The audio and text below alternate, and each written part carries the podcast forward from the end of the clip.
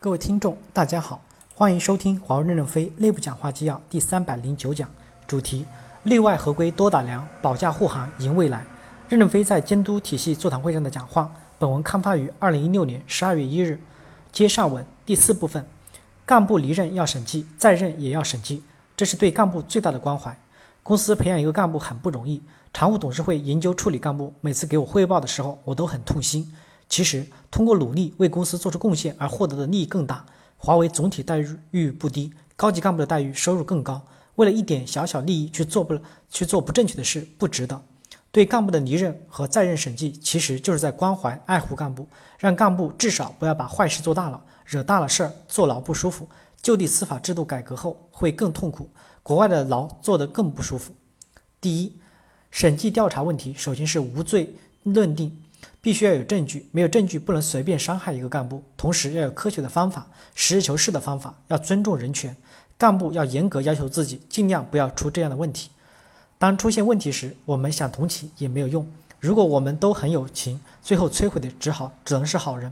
现在公司百分之九十以上的都是好人，不能让几个坏人把公司给毁了。如果确有证据，斗争有理，有吉利有节，要有节制，不是说斗争就是无情打击，那样不解决问题。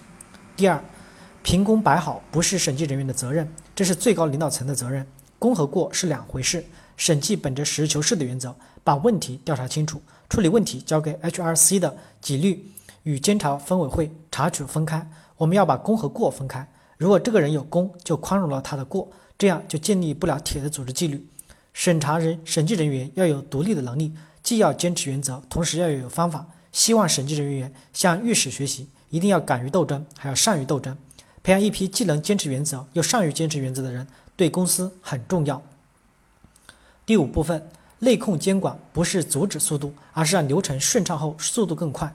公司很多人仍不重视内控建设，可能是我们过去人力资源评价体系存在的问题，只看拿到多少合同，很多人自己不做坏事，就认为别人也不做坏事。为什么要搞监管重装女呢？就是让业务主管来训战赋能，知道什么叫监管。我们要努力。不能堕怠，内控监管不是阻止速度，流程顺畅了，速度更快嘛？你们看高铁跑得很快，但没有内控能行吗？高铁就是流程内控做得很好，从北京直达深圳的列车一站都不停，一整夜要经过多少监控点，但并没有阻挠它的速度。第二，在审计点实行大部门制，一个部门只有一个审计点，这个审计点是有时限的，过了时限就自动通过，出了事追究评审点的责任。我这样我们才能像高铁一样运行。二零一七年，我们将会对几个代表处实行全授权管理试点，实施业务授权试点、内外合规试点、稽查试点、监控试点等等。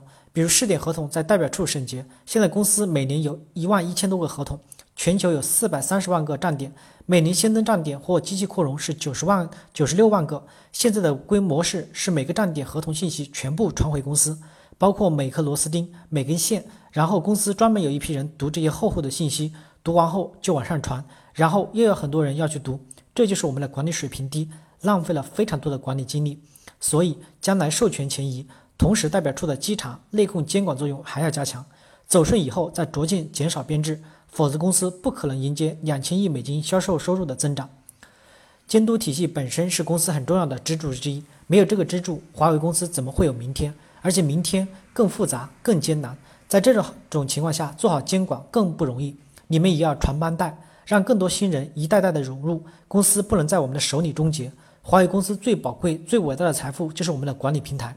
如果公司的生命终结，这个平台也就一文不值了。所以，我们一定要维护、维持生存。维持生存的根本就是不能腐败。再次谢谢大家，提前祝你们新年好，代问你们家人好，感谢大家的收听。